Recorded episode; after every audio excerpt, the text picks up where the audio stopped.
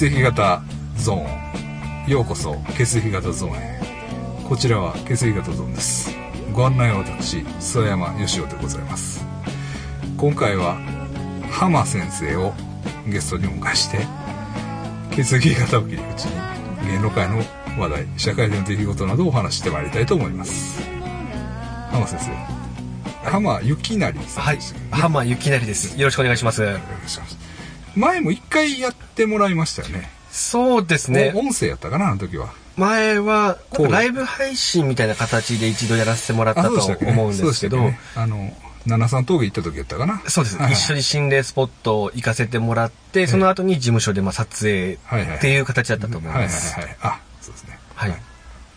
あのというのはえっ、と浜先生はもう皆さんご存知だと思いますけれども心霊スポットといえばもう浜先生ということでね多分多分世界一じゃないですか。いや、まだ他にも行かれてる方はいるんで、はい。います、はい。まあでも先輩たちがい日。本でえっ、と何箇所？今、日本国内ではい。760箇所ぐらいですね。はい。でで、海外が7カ国で70箇所ぐらい心霊スポットに行ってます。だからだから800 800箇所ちょっとですね、今のところ。はいはいをその取材して心霊スポットまあそうですね。まあ、写真撮ったりり、動画撮ったりとか、ね自分の、はいまあ、はい足で訪れて、はいまあ、いろいろやってます。で、えっと、神戸の七三峠っていうところはご一緒させていただいて。でさっきもあれ何でしたっけ？えー、えっと、高槻、何やったっけ？えー立ちそうでしたっけ？立ちそう。うん。高槻地下倉庫。地下倉庫。はい。はい。立ちそうっていう、えまあ、旧日本軍によって使用されていたはい。防空壕が無数にある地域をちょっと一緒に訪れてきたんですけれど、何もなかったね。そうですね。今もう、はい。あの、封鎖されて石になんかここに昔ありましたって書いてあるだけでしたね。ねというのが、今は、あの、浜田さん、ちょっと、えー、京都府職場は。そうです。今、京都の端っこの方で、はいえーまあ短期の仕事をしておりまして、ええええまあ今こっちに来てるんで、はい。まあこので際、えあの、まあこの辺の心霊スポット回りつつ、今ちょっと生活しているんですけれど、え まあ、あの、あれですよ、流れの季節、季節ですよね。季節労働者季ですよね。節労働者ですね。いや、それは、スタイルはだいぶ渋いですよね。そうですねそれをしながら、心霊スポットを回りながら、はい。で、今は京都今京都です。来られてまして。はいで、というのが、えっと、前、一回僕らが、一回というか何回も僕ら結構いろんなとこでやってますけど、はい。前やったのはマニラですよね。そうですね。最後にはい先生とお会いしたのはマニラでしたね。マニラですねもう1年以上前に、多分1年4、5ヶ月前ぐらいですかかね。なと、はい。ええですね。はい。マニラでね、はいあって、あの時、飯食ってどっか行ったっけ？なんかちょっとバーとか見て回りましたね。マニラのはい。行きましたね。はいはい、行きました、行きました。面白いとこね。面白いところに。はい、行きましたね。はい。はい。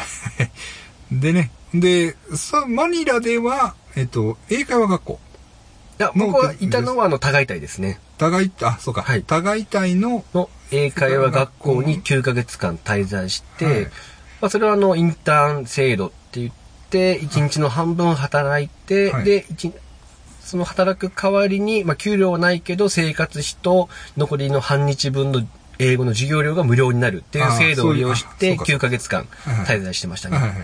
まあ仕事というよりインターンではい。滞在ししてたそうですね。で、語学学校にずっと通ってました。はいはいはい。で、えっ、と、でもあれ、え何月までいたんですか？あれがですね、はい僕が帰ってきたのが去年の8月9日なんで、?8 月か。9ヶ月間ほんならもう。はい。えっと、僕がね、えっと、帰ってきたのが3月14なんですよ。はい。えーだからそれはもうロックダウン寸前だったと思います。ですね。はい。ほんで、それからまだ5ヶ月おられたってことですから、じゃあもうマニラとかロックダウン。もろロックダウンされた状態のフィリピンで生活してました。ああ、それはまあ、ちなみにどうでした？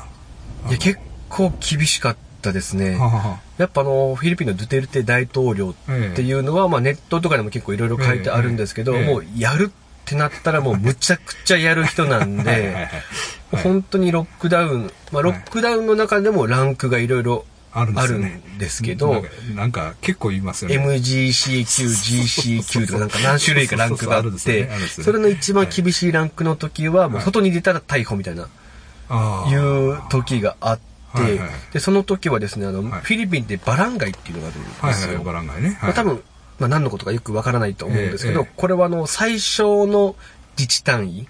はいはいはい。なんでまあ、わかりやすく言うと、その、日本で言うと区役所とかあるけど、区それのもっと小っちゃい、はいはい、単位の、はい。がバランガイっていうのがあバランガイねはいって、その人たちがその地区をはい。いろんな、はい。あのままとめ役というか、はまあ、その地区ごとに細かいルールあったりするんですけど、そのバランガイカーっていうのがあって、はい。上にスピーカーがついて、はい。それずっと外に出たら逮捕するぞとかガーッとスピーカーで言いながらずーっと回ってたりしてで、捕まったらもう本当に車乗せられて、うん。警察署に連れて行かれたりっていう、えそんな本当に厳しい状況で、えその一番きついランクの時の生活っていうのは本当に苦しかったです、正直。ええあれは、えっと、食べ物を配給みたいな感じで持ってくるんですよね、確か。そうです。そのまたバランガイが配給で、お米おと、米とね。生きた鶏2羽とか持ってきます。どうすんだよ、これ、みたいな。そうなんや。はい。はあ、生きた鶏持っ生きた。鶏。ああ、そうですね。だからみんなフィリピンの友達、配給受けて、まあ、まあでもあれがあったらなんとかやってはいけるかな、みたいなはい。雰囲気は雰囲気でしたけどね。まあ、そうですね。まあうん。でもこれもまあフィリピンあるあるなんですけれど、うん。実際にそのバランガイに政府から落とされてるお金よりも配給がめちゃくちゃ少ないとかそ、れね。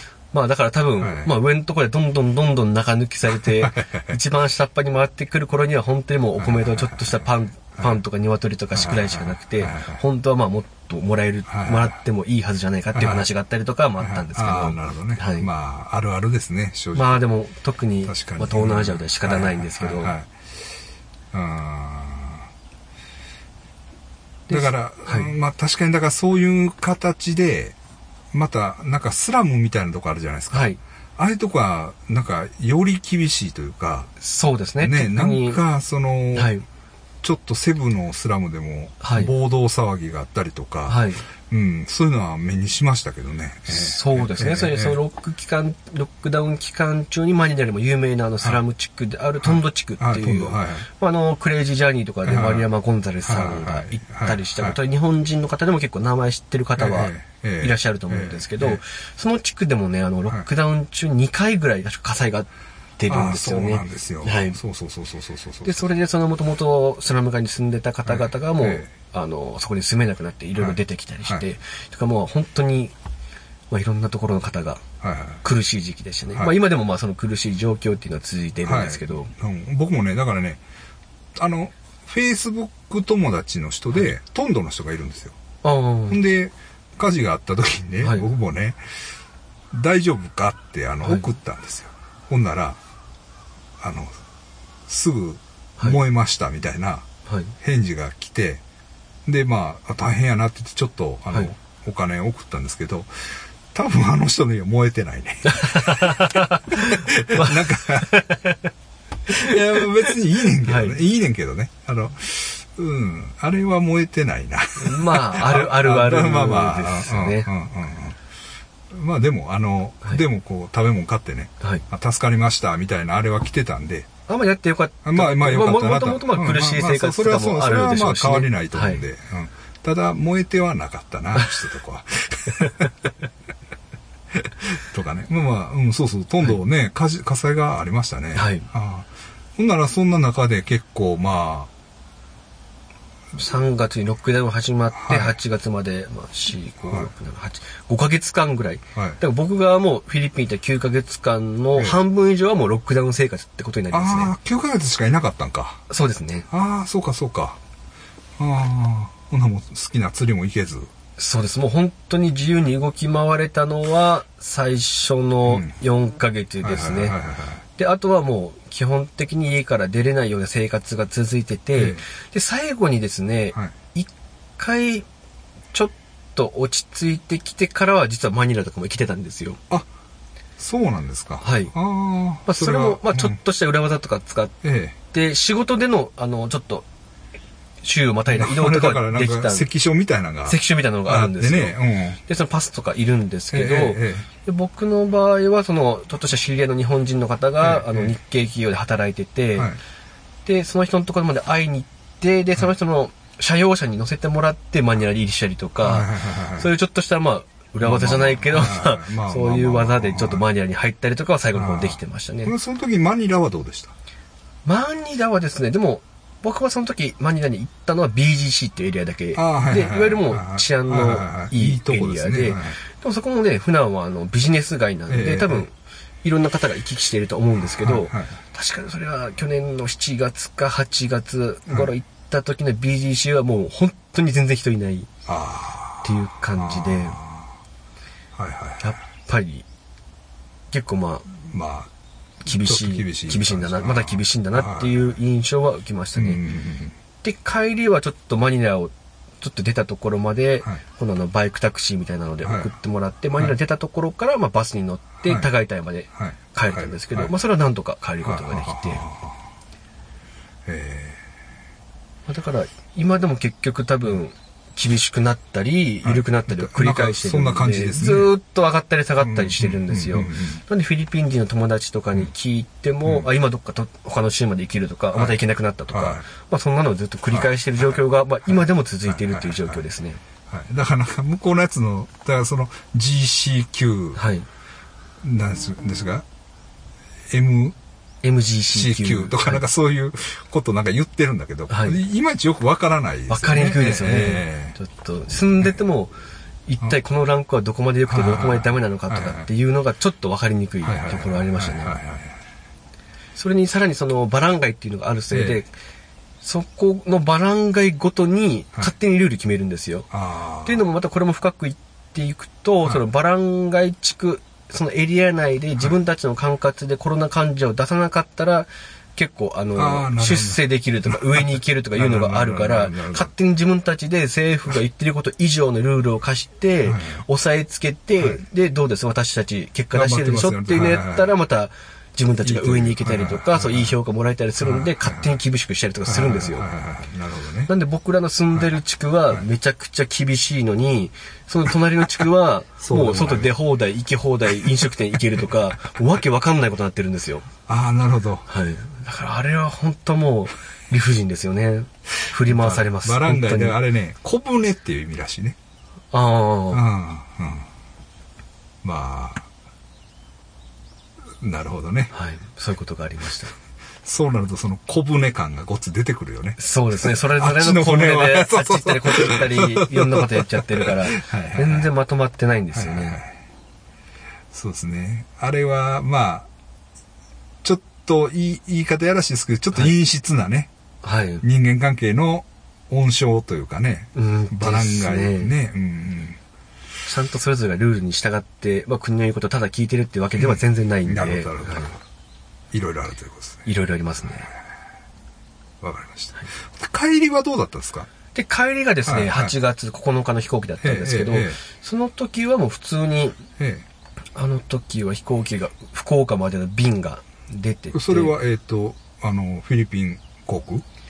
それは、確かフィリピン航空だったと思います。ああ、そうですか。はい、フィリピン、多分ね、はい。あの、フィリピン航空ぐらいしか飛んでなかったと思うんです。そうですね、LCC とかはまだ動いてないんで、もうはいはいはいはいフィリピン航空だったと思います。はいはいはい。で、はいその8月はですね、フィリピン人が飛行機に乗るときは、はい PCR の、はいえー陰性証明がで証明をはいないともう空港に入れないはいはいはいはい。ですよ。でも日本人がもう国に帰るみたいな場合はそれいらなかったんで僕もね、まず空港にはい。自分の学校の番があるんで、その学校の番でも空港まで送ってくれるんですけど空港の入り口で、はいお前ちょっと PCR の見せろって言われて、はいい。やいやいや、日本人だから大丈夫だよなんて会話があって、まあ入ってはい、そしたら普通あの、マニラの高校って、まあ結構、佐間先生も行かれてるからわかると思うんですけど、普通ってめちゃくちゃ混んでるんですよ。まあそうですね。でも、えーターミナル2ですね、多分。ターミナル2ですかね、福岡行きは。いいいあの、うん、と思う。え？あ、違うかったかな？あ、多分2だった気がします。はい、フはいィリピン航空の。はい。それがもうガラガラなんですよ。はいでも誰も人いないんですよ。気持ち悪いね。気持ち悪い。あんな空港、あのねどこ行っても見たことないような。佐賀空港かと思うような。佐賀空港はでもそのぐらいかもしれないですけど。あの活気があるね。あのマ活気があるマニラの空港が。ガラッガラで。飛行機乗っても一応ね、なんはい。か、フィリピン人の、ななんで来てるのかわかんないんですけど、ええ。フィリピン人、日本人混じった感じで飛行機乗っていくんですけどそれももうガラッガラで多はい。分、一つの飛行機に2、30人しか全部ではい。乗ってないんじゃないかっていうぐらい少なかったですね。はいはいはい。あほんでもそれは普通便？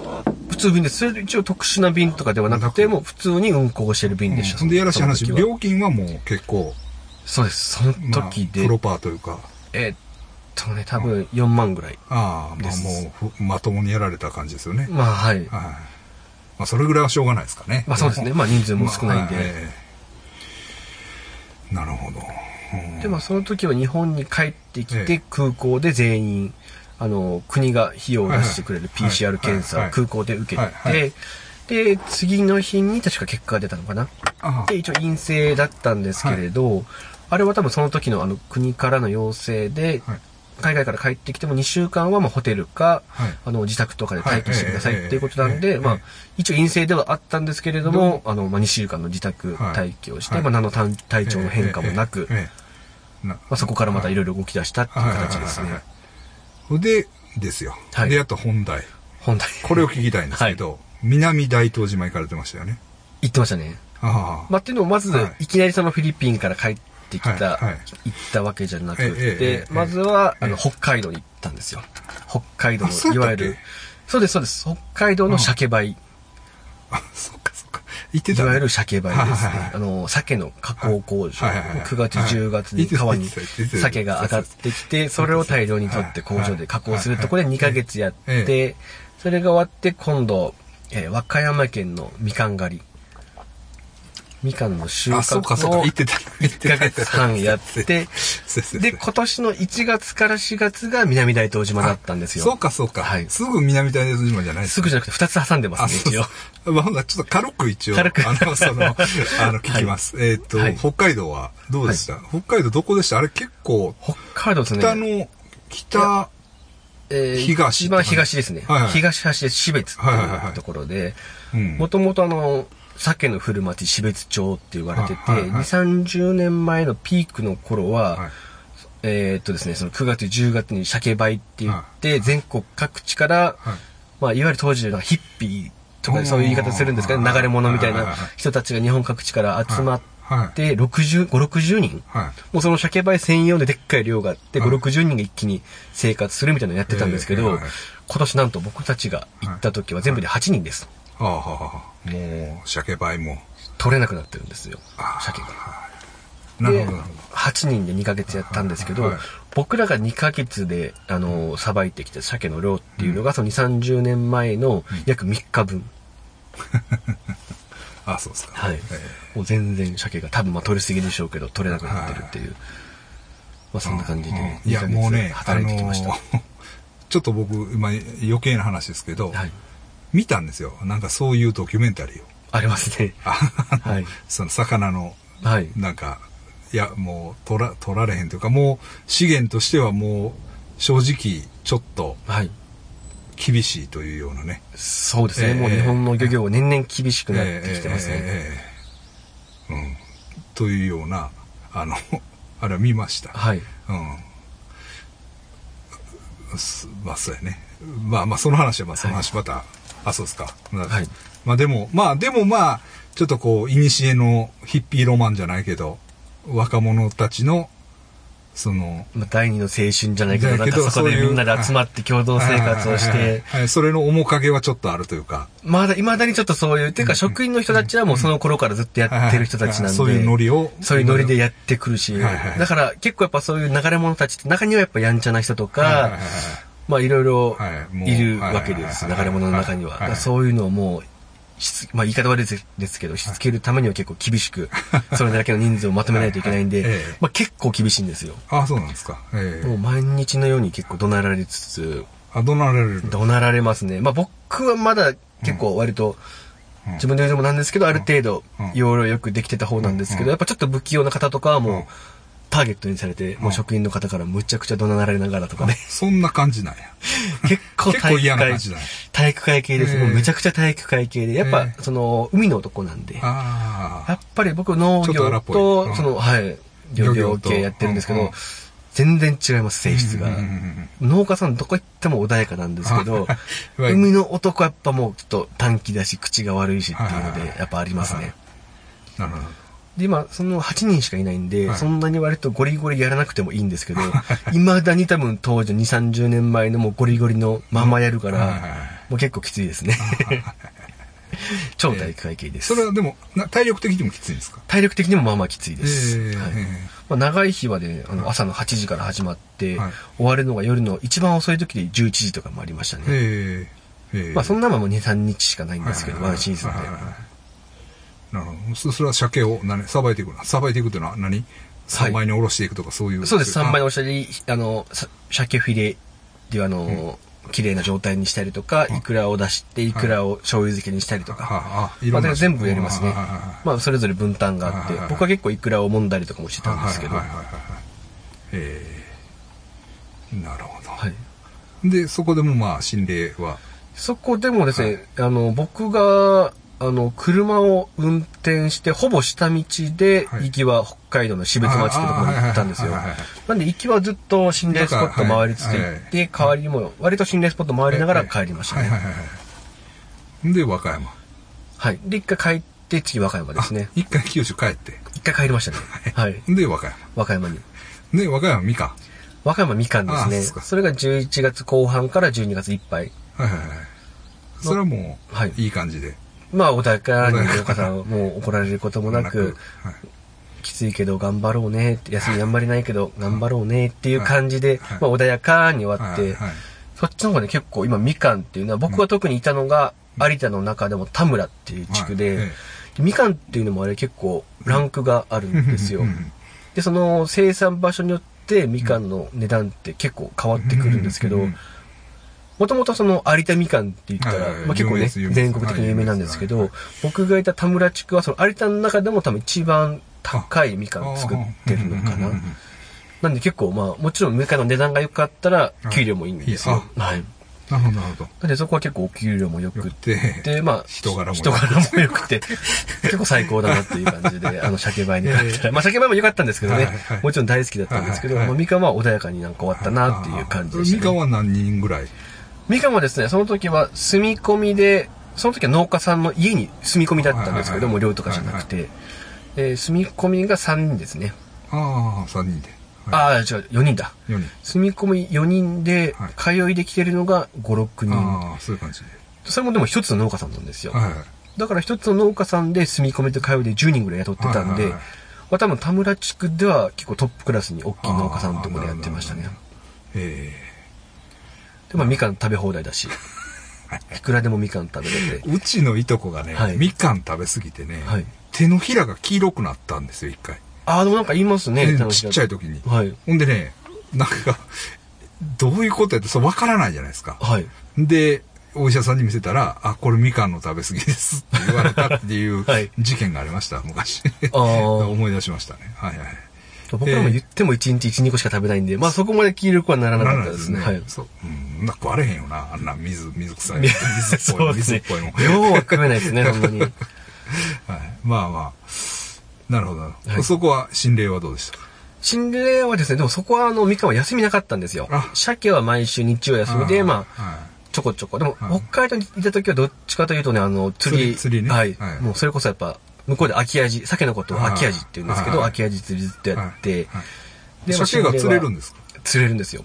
で、あれってその川では釣りしちゃいけないんで海に向かってみんなルアー投げて釣るんですけど、まあ2ヶ月やって1本だけでしたね。ああ。やっぱ僕はい、いや、それもうあれ完全に場所ですね。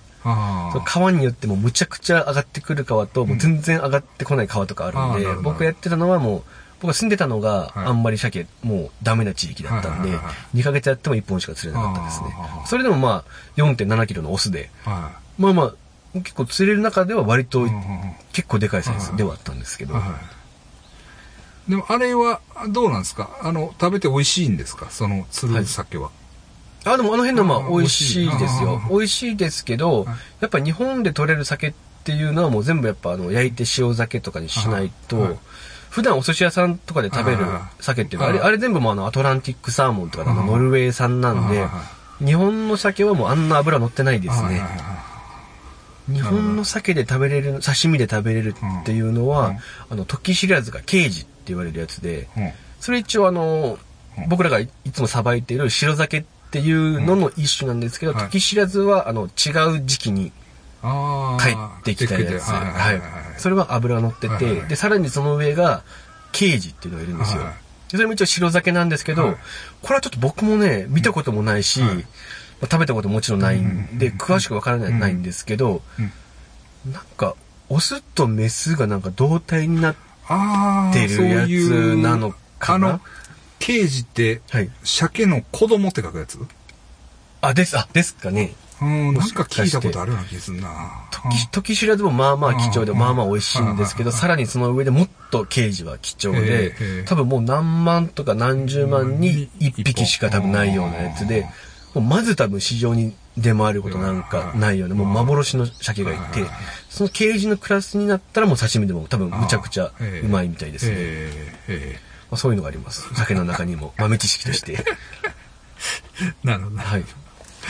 鮭ねほんでみかんで、みかんですほね。んで南大南東島に。大東島はい。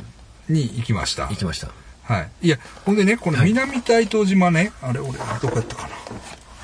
あの、僕も最初ね、ああ、南大東島行ってはるわ、ぐらいの感覚でいたんですけど、はいひょんなことからその南大東島の歴史っていうのをね、はい。ちょっと知ることになって、はい。あれってかなり得意な歴史をたどってるというか、そうですね。えーっと、私有地やったような時期が長いんですよね。はい。だから、これちょっとウィキペディアですけど、えーっと、1900年、玉木半右衛門を中心とした八丈島からの開拓団により、えーっと、大東諸島の開拓開拓が開始されるということだよね。はいだから1900年だから、まだ100年、開拓から120年しか経ってないような島なんですよ。で、なんかこれ、まあちょっとちゃちらっとインターネットで、あの、見たところによるとね、この玉木さんの、あの、なんていうか、一団というか、はいその八丈島から来たはい。開拓団で、によって、まあなんていうの？こう、私的に占有されたというか、はい。で、その玉木紙幣みたいなはい。でお金も、その玉木さんが発行したお金 が流通してて、で、結局その、まあ、島に、それこそね、はいあの、一昔前からやったらですよ、あの、浜さんみたいな人が働きに来ますわね。はい。ほんなら、玉木紙幣で、要するにお金を支払われて、はいで、本土へ帰ろうとして、それを円に変えようとしても、ごっつい不利なレートでやられたりして、実質奴隷労働みたいな、はい。うん、感じの、なんか割ときつい歴史があって、はい。で、その、半右衛門さんが亡くなってからまた、その、骨肉の跡目争いみたいなのが、始まって、もうむちゃくちゃやったみたいな。うん、ことを聞いたんですよ。ええ。なんかそういう、まあ、そういう、なんていうんですか、はい。こう、名残というか、っていうの、あるんですか？そうです。もともと、ここってあの、サトウキビを、あのはいはいはい、耕していっぱいたくさん埋めはいてそのサトウキビの島にするために開拓されたんですけれども、で、それでサトウキビの製糖会社が立ち上がっはいはい。て、それが多分確か最初のその玉木さん。の一族がやってた会社で、で、その会社が、確かあの、学校とかも全部建ててたから、はいだから公立とかじゃなくて、本当にもうその会社が持ってるはいはいはい。はいはい。学校であって、はいはいはい。その全部島のインフラはもうその会社でやってるっていええ。う得意な体制が敷かれてたんですね、確か。でもやっぱりあの、島にいる人間だけでえは、はいサトウキビの広大なええ。敷地を耕したり管理するのは難しいっていうことで、確かに朝鮮であったり、はい。あの、どこだったかな。あまあ、昔の韓国とか台湾とか、はい。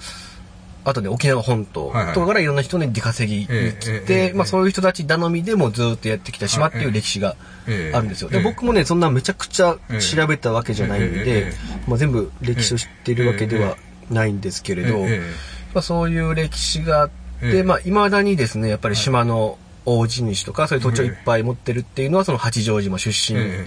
その人たちの、あの、もともと開拓団として来た人たちの、はいやっぱ子孫の方々がもう島の大地主だったりはしますね。はい。今でもやっぱり今でもやっぱり大地主はもうそういう開やっぱりその、拓団です。うん、こうやって見たらその、まあ、八丈島系のはい。方々と、はい。その、後から来た沖縄系の方々の、まあ、対立があったりとか、そうええですね。まあ、ええ。今でこそももうう、もうそのあからさまなことええっていうのもはっきりしてないんですけれえど、やっぱり島の方たちから話を聞いていると、はい。昔はやっぱりその沖縄本島からの出稼ぎ労働者っていうのは、やっぱちょっとランカー、まあカーストが下というか、ええ。やっぱ八条の開拓団の一族が一番上に行ってで、その下にはい。えー出稼ぎ労働者たちがいた。はい。で、さらにその開拓団のやっぱお金持ちの人たちは結構いいご飯を食べるけど、はい。出稼ぎ労働者たちにも芋ばっかり食わせてるとこもあったとか、まあもちろん優しい人もいたんでしょうけどまあまあ中にはそういう冷たい集中もする人もいたとか、はいまあそういうカースト制度みたいなものがええあったっていう話は、え昔ですけどね。今はもうそんなないですけどそういう話は聞きまえした。なるほどね。はい。ええ。だから、まあ、あの、その是非はね、はい。あの、ともかくとして、はい。そういうとこが日本にもあったんやっていうのがね、そうですね。それも最近でしょ？そうです。だからその何十年の話ですもんねそうそうそうそう。それこそ。1900年、だから20世紀以降の話ですから、はい。まあ、すごいですよね。ほんでやっぱり結局は、まあ、あの、アメリカ軍はい。の力によって、まあ、はい。その、どういうんですか、あの、農地改革じゃないけれども、はい。その、こう解、解放されるというか、はい。まあ、まともになるというか、はい。まあ、そういった感じなんかな、これは。うん。うん、そんな話みたいですけどね。ええ。よかったですね、今、現代で。そうですね。浜さんもね。はい。言ったのが現代でよかったですね。ええ。で、どう、どうですか？まあまあ、すごい、はい。あの、良さそうなところというか、はい。えーっと、なんやろ。あの、まあ、いその人間の歴史がす浅いわけですから、そうですね。で自然、自然というか、すごい。浅いっていうの理由がまず上陸がしにくいんですよ。すよね。めちゃくちゃ上陸しにくくて、ねあの、沖縄本島からええ。360キロぐらい離れてて、ええ。フェリーで行っても13、4時間のええ。ところに南大東島はあって、で、結構ね、あの、周りがめちゃくちゃ深くて、そこにあの、ポンポンと南大東島と、はい。そこから数キロ離れた地点に北大東島っていうのが2つあるんですよ。ええ。で、結構周りが断崖絶壁えでえ、砂浜とか一個もないんですね。ああ、もういいわ。岩です。はいはいはい全部もう断崖絶壁ではいはい。だからあの、上陸しにくくええて開拓されたのがようやくそうです1990ね年っていう理由があるんですけ結ど、構あの、いろいろ挑戦した人は、挑戦した人がいるんですよ。いるんですよね。で、さらにその昔にも確かロシアの艦隊が、はいあの、発見したりはしてるんですよね。ああ、島自体は。島自体は。でも上陸は多分ほぼできなかったです。はいはいはい。で、そういう、あのー環境のおかげででも第二次世界大戦は、はい。沖縄本島とかだったら、まあはい。もちろんあのええ皆さん知ってる通り、あの、地上戦が、ええ。唯一の地上戦が行われて、ええ。ものすごい数の人亡くなってるんですけど、ええ。南大東島は、地上戦行われていないんです。あっていうのも上陸できなかったんです、アメリカ軍が。空襲はあったってことですか？で、えっとですね、砲撃があったんですよ。あ。砲撃されたんですけど、まあ、運よくほぼ死傷者なく、うん確か日本軍側には数人多分亡くなった人がいるんですけど、はいはいええ村民村民、島民のはい死傷者は確か一人か二人いたかいないかなぐらいで、ほぼ出てないはずはいはいはいです。はい。あ、そういうことだ。ほんならばこう自然環境に、ま、守られたそうです。厳しさのおかげで、まあ、はい第二次世界大戦は助かったっていう歴史があってでもその砲撃っていうのは実はあのええ、かなりすごかったみたいでああ、未だにあの、銃弾出てきます。ああ、そうなんですか。はい。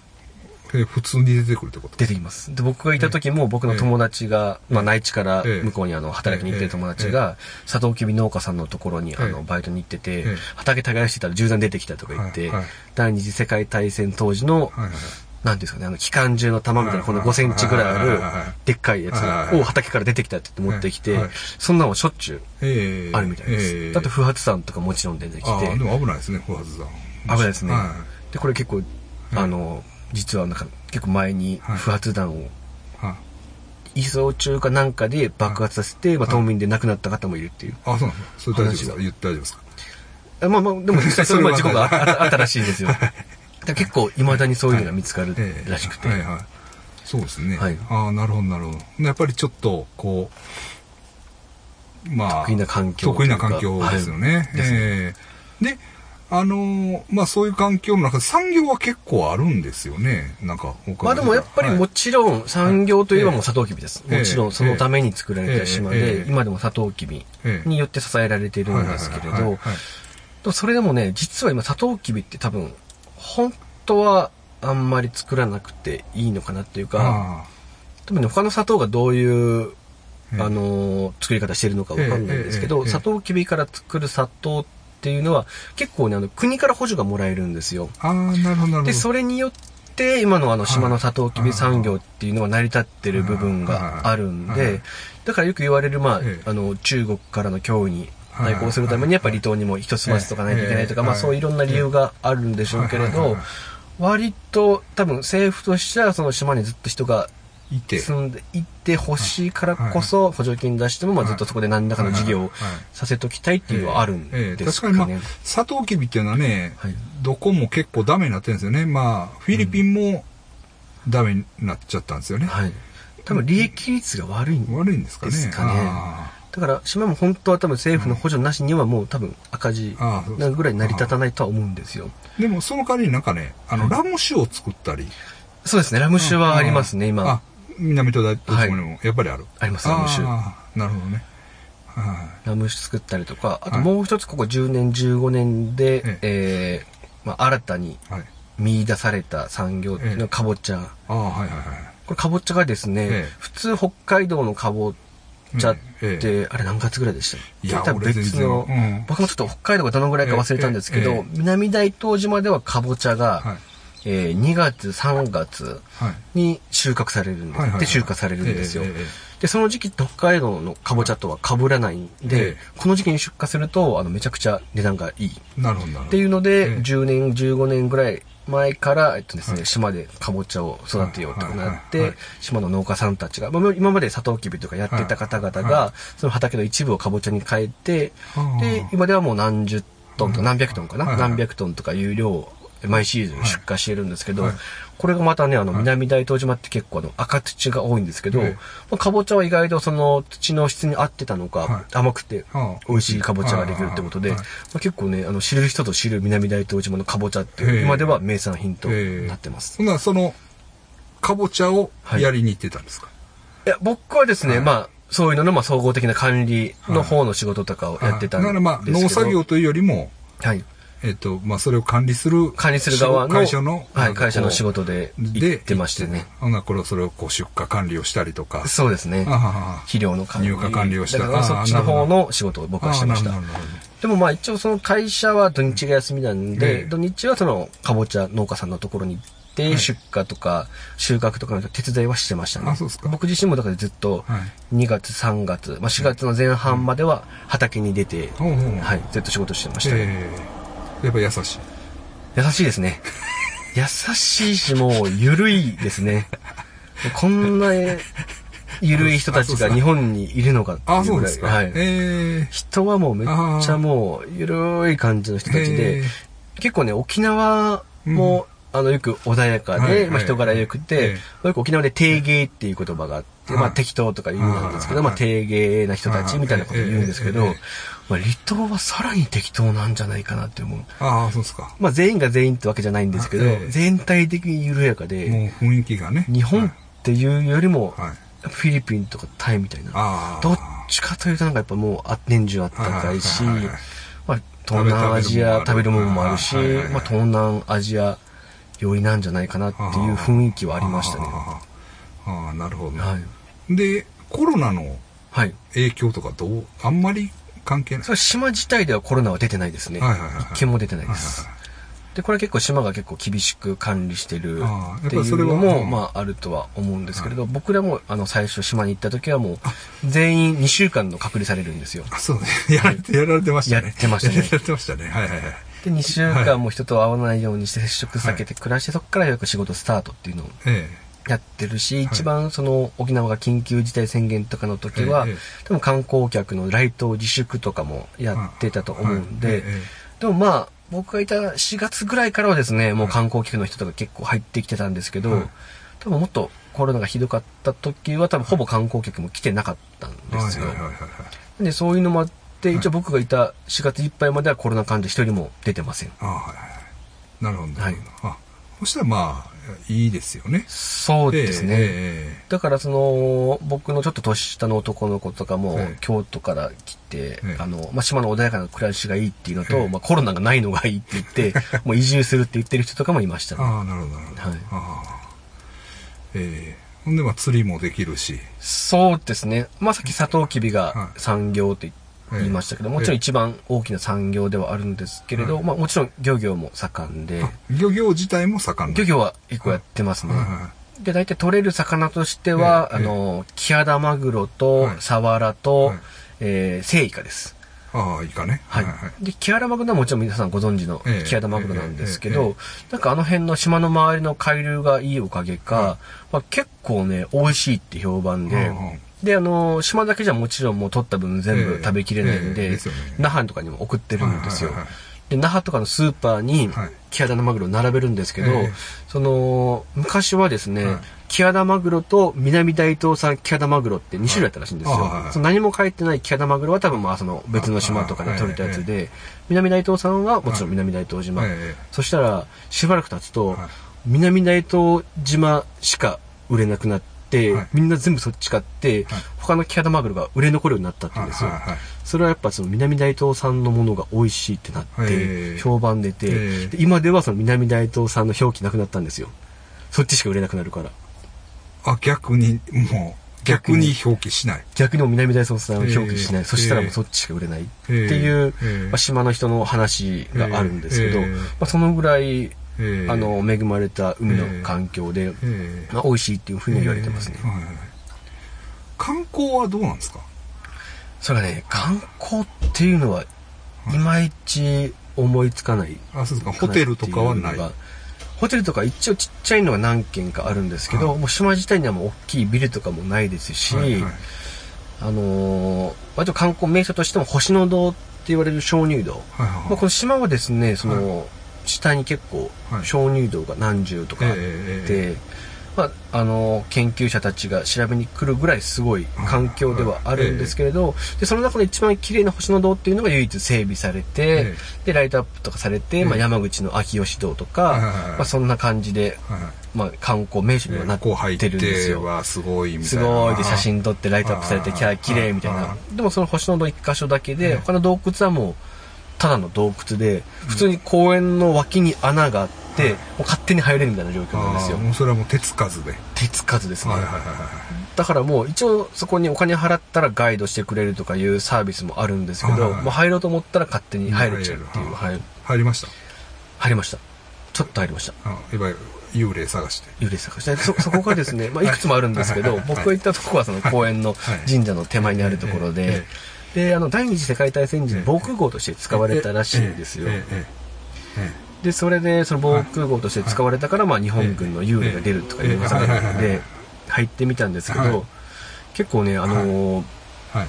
つるつる滑ってはい。危ないなってことで、まあ、すぐに物理的な危険があって すぐに出ましたね。一応その最初の様子は YouTube に上げてますのでもうもしあの興味がある方は浜ゆきなりの YouTube で見ていただいたらねその時の様子は載ってます。はい。ヤシガニとかにも捕まえたんでその中で。あ。その様子も捕まえたっていうかもう観察したんではいはい。その様子も一緒に上がってますね。はいはいはい。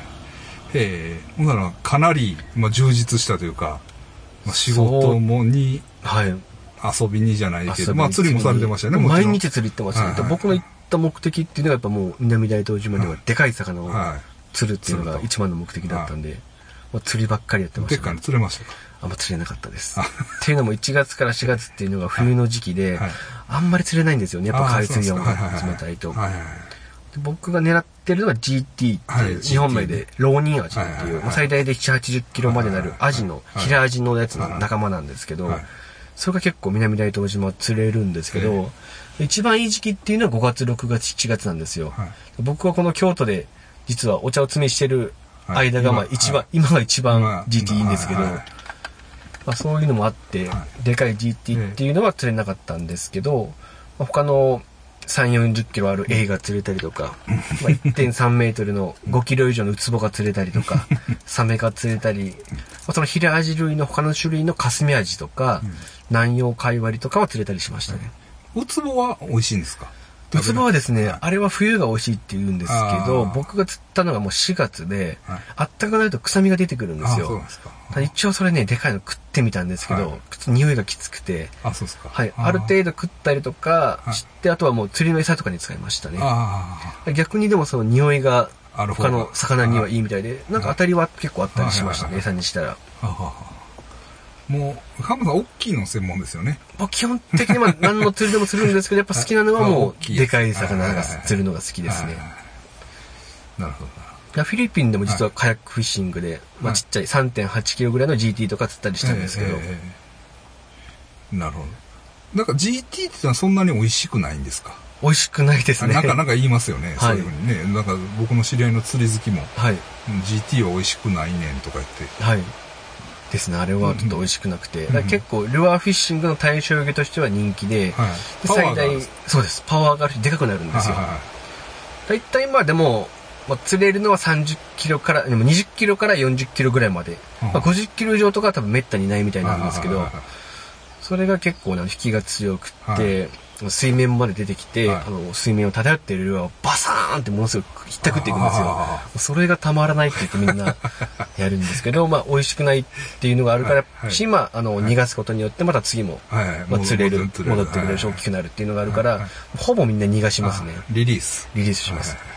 はい実は僕の友達、まあ一応あの、向こう一つの家に3人の男で住んでて、まあそのうちの一人が釣り好きだったんで、ええいつも一緒に行ってたんですけどその友人は6キロの釣って、まえ。あちょっと初めてだから食べてみようってえ話して食べたんですけどはい、ちょっともう臭くて、えあそうですか。まずかったですね。えええ全然美味しくないですえね。ええ。なるほこれはみんな逃がすなと思って。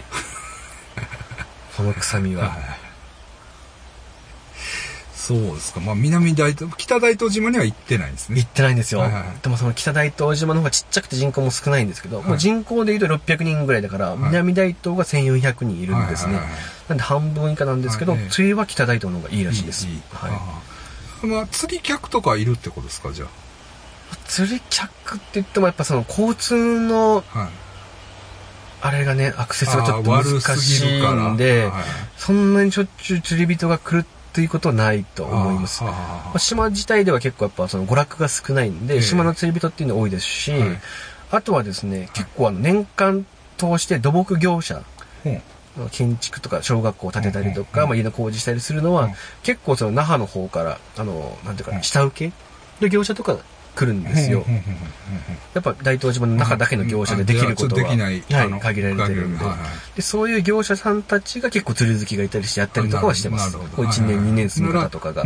もう浜さんみたいな感じやね仕ああ、そう事でです、そうです。仕事で来て、もう毎日釣り行くみたいな釣りの人は。なるほどなるほどそういう感じでしたね。広さってどんな感じなんですか？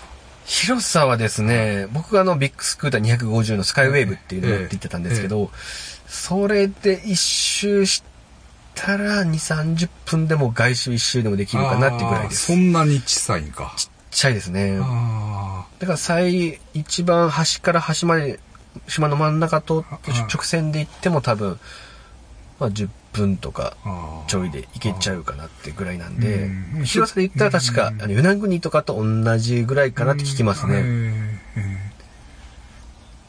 となるとちょっと心霊スポット的には。なかったんですよ、それが。ない。の僕、だから、本当は、ないっていうのも困る。まあでもない。歴史が浅浅いいっていうのはやっぱりそうか、はい。うん。で基本的にどこ行くにしても心霊と釣り両方やるんですけど、えええええ心霊を探したんですけど、ちょっとね島の人が幽霊見たポイントとかはあるんですけど、はいもうみんなが、あの、心霊スポットで肝試しでここ行こうみたいな決まったポイントっていうのはもうないですね。ああそうですか。だからちょっとしたなんかあそこ気持ち悪いねとか、はなんかあの何々さんがあそこでなんかちょっと見たらしいとかいうぼやっとした場所は何か所かあったんで、そういう場所は全部回ったんですけど、はいはい。まあそのぐらいですね。はい。あ、それとさっき言ってた防空壕。あれもまあ、うん。あの、幽霊誰かが見たとかいう話はないんですけど、やっぱ防空壕として使われたりして、はいはい夜とか決めでも死んでないんでしょ、っていうのがあ誰も。るんで防空壕。防空壕は防空壕の中では死んでないです。死んでないんですよ。はい。ねあの、防空壕っていうのはやっぱり、まあ、こう言っちゃなんですけど、はいやっぱり、まあ、姫売りの塔じゃないけど、何にもなくなってるとかあのね、ねその中で、はいそうそうそう、ね、その、自決したとかは、ね、手榴弾投げられて死んだとか、毒ガス入れられたとか、いうのがあって、まあ、まあ、やっぱり成り立つ、こう、幽霊話がところはええあるんですけれど、ええそこでは誰も死んでない。あそうそうまあまあいい、いいことなんですけどね。はいまあ、まあまあそうですはい、その悲しい歴史はないです。あはい。うんとなると心霊的にはちょっと、ちょっとやっぱり出ないのかなっていうところは、ただ、ただ単に君が悪いだけかなっていう感じですね。うん、だからその、まあ、結局やっぱり、その20世紀以降となるとね、はい。その土着信仰みたいなのもちょっとね、はい。発生しにくいというか、はい。弱いですよね。まそうあ、ね。ですね。まあ、八丈島からはい。来たものか、沖縄から来たものかっていうはい。ことになりますもんね。なんで結構両方の文化としては合わさってるんで、まあ、方言とかはほぼ沖縄方言なんですよ。はいはいは。い。基本、多分、多分僕もね、沖縄方言って多分ん、南部と北部とかまあ、何種類か、細かく厳密に言うとあるらしいんですけど、まあ、多分、基本的な向こうの人と通じるような基本的な沖縄方言をええ一般的にはみんな使うんですけど。で、あと多分沖縄にはあんまりないような、でも、お地蔵さんがあったりとか、あ神社とかもあって、はいまあ神、神社は沖縄あるんでしたっけ？また、お地蔵さんは多分あんまあ、りないんですか？ないだ、なかったと思います。お地蔵さんはありますうん。しえ、で、あとまた石岩島もあるんですよ。あの沖縄の角に角はいはい。はい折ってあってあのはいまあ、昔のうんまじ、まじむを避けるみたいな言われてるやつですね。え。え。それはあってだから結構本当にもう八条文化とはい。沖縄文化が混ざり合ったような文化がありますね。えだからお年寄りのその八条出身の方とかは、そういう八条出身者同士だったら八条方言出たりもするみたいですね。え中には。八条方言っていうのはもう関東の言葉ってことですか？いや、多分また別だと思う。また別。また八条の言葉だったと思います。はい。えええなんで、それ沖縄の中でも結構、あの、本島から来た人もいれば、他の、沖縄の他の離島から来た方もいるんで、結構そのね、南大東島の方言っていうのは結構、またその中で人によって違ったりもしますね。まあ逆に言ったらさっきも言ってましたけど韓国系とか台湾系の方々のはい。居残り組も多少いや、それがほとんどいないような気がしますね。まあ同化してるのか同化してるのかもしれないですけど、はいはいはいはい。もう住んでる分で、あ、この人台湾系だなとか、この人韓国系だなっていうのはもうわかんない。わかんないわかんないです。はああなるほどね、はいうんほんでまああれですけどまた戻られるんですねい。そうですね。一応今の京都の仕事が終わって、終わったらまた8月から10月頃まで、はい。あの、2ヶ月ちょっとはい、また島に戻ろうと思ってます。あそうですか。はい。ちょっとねまたあのその玉木紙幣っていうのがまだあると思うんですよ、そうです。それ僕もちょっと玉木紙幣っていうのははい、全然島にいる時も知らなくて、え今聞いて、えーちょっと興味が出てるんですけど、えええええとかねそういうそのドロッとした部分をはい。また調査してください、そうですね。ちょっと、玉木紙幣実物見てみたいですよね。ええまあ、なかなかね、はいちょっとあのし、まあ、変な話小さな島ですから、はい。いろいろなんやろねまあ、の変変に変に嗅ぎ回っちゃうとちょっと、ちょっといずね、はい嫌がられるところがあるかもしれないですけどまあ、でも島の資料館とかあるんで、あなるほどそういうところは多分、紙幣、まあ多分行ったらあるとは思います。さすがに。ええはい。ええまあ相当ちょっと興味深いなと思ったんでね、はい。ええぜひお話を聞聞きたいなと思って。はい。今日なんかこれ大阪、まあ、高槻で待ち合わせして、はい。ここどこですか？これここどこですかね？茨城茨城市かな？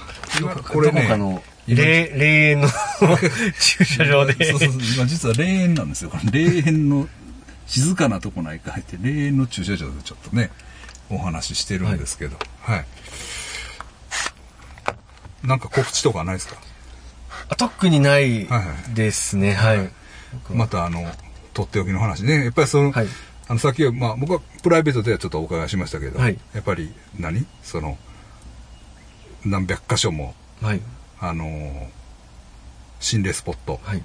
行く中でね、浜さんが、その、体験された、結構はい不思議な話でしたよね。結構不思議なこととか、ええ身に危険が迫ったこととかもあったりして、ええあるんで、まあはい、ちょっとこれ、これ YouTube なんで、あの、もったいつけて言いませんけど、またイベントなんかでね、あ、そうですね。またあれば、のあればね、はい、お話ししたりとか。結局前、前、前々からね、一回九州でやろうかとか、こっちでやろうかとか、あそうですねうん話しながら実現してないことでもあるんで、はいまあ、コロナ禍が、もうお互いワクチン打ったら、はい。一回やりましょうか。